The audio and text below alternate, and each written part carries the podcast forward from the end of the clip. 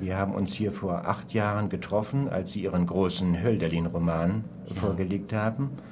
Und in diesem Jahr durften Sie eine Auswahl Ihres Lieblingsdichters machen. Ja. Was ist das für ein Gefühl, wenn man die Werke seines Lieblingsdichters frei nach eigenem Gutdünken zusammenstellen kann? Ich finde dies eine, eine sehr sinnvolle und äh, fast schon mich ja, bewegende Frage. Denn ich habe dies ein Dreivierteljahr getrieben, im Nachhinein noch einmal zu wiederholen, was ich schreibend schon getan hatte. Es war ein Gefühl äh, nicht nur der Repetition, sondern auch des Wiederentdeckens, aber auch der Korrektur.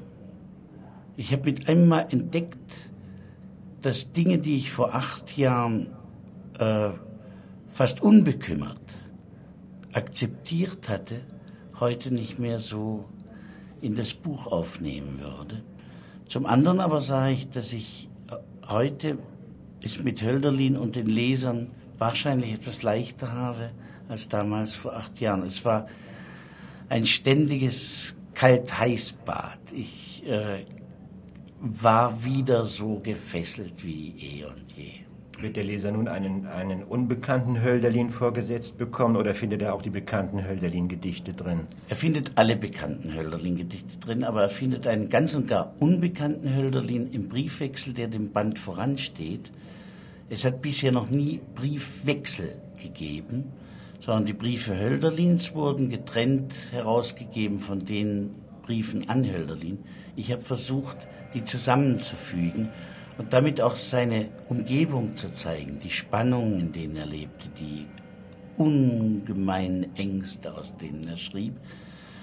Und ich hoffe, dass allein der Sog dieses Anfangs, das sind 200 Seiten Briefe, die Leser dann auch zu den sehr, sehr schwierigen Gedichten führt. Herr Hartling, Sie sind ja nun ein sehr vielseitiger Schriftsteller. Ein Panorama vom Theaterstück über das mhm. Gedicht, über den Roman, die Erzählung bis zum Kinderbuch. Und Sie haben so viele Ämter und Ehrenämter, sind ein engagierter Autor. Sie sind ja. zum Beispiel ja auch Direktor der Abteilung Literatur der Akademie in Berlin. Kommen Sie noch zum Schreiben, so viel wie Sie möchten? Ja, man muss nicht zu allen Akademien gehen, denen man angehört deren Mitglied man ist. Das ist das eine. Und äh, je älter man wird und je mehr Verpflichtungen auf einen zukommen, umso sparsamer wird man im Verteilen der Pflichten. Ich hau mir schon meine, meine Räume fürs Schreiben frei. Und äh, manchmal schwindel ich auch, manchmal mogel ich und sage, ich bin krank. Ich bin gar nicht krank, ich bin bloß krank vom Schreiben. Aber wenn so ein Ereignis kommt wie die Buchmesse, dann sind Sie da und ja. fast jedes Jahr sind Sie da. Und was tut man eigentlich so als Autor? Wird man vom Verlag so ganz fest eingeplant? Der Verlag äh, plant einen etwas ein, nicht ganz. Äh, es gibt Termine, die mit Lizenzen zu tun haben, dass eben Bücher weitergegeben werden an ausländische Verlage oder an Taschenbuchverlage. Es gibt auch und das ist für mich eigentlich das Wesentliche der Buchmesse. Gelegenheiten, Freunde wiederzutreffen, die ich sonst nicht sehe, selten sehe.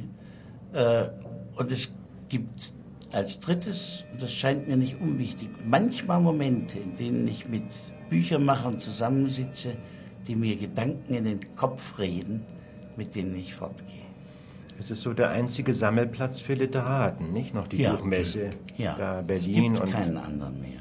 Hm. Leider ist es ein viel zu großer Sammelplatz. Und was werden Sie machen, wenn die Buchmesse vorbei ist? Zwei Tage Grippe haben und am dritten Tag wieder anfangen zu schreiben. Und dann allerdings habe ich wieder vor mir schon einen weiteren Auftrag und Termin, der Tag die Akademie in Darmstadt.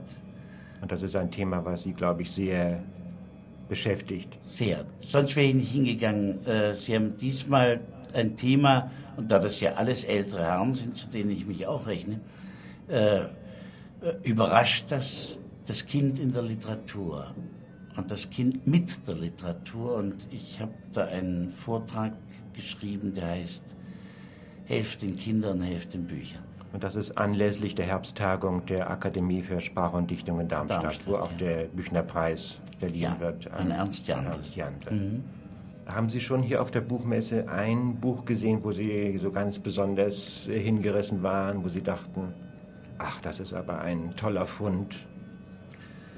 Ich muss gestehen, dass ich das noch nicht sah. Äh, und ich bin mir gar nicht so sicher, ob man das auf der Buchmesse sehen kann, Hans Schwark. Äh, die Buchmesse ist nicht dazu geeignet, sich in Bücher zu verlieben, allenfalls in Menschen.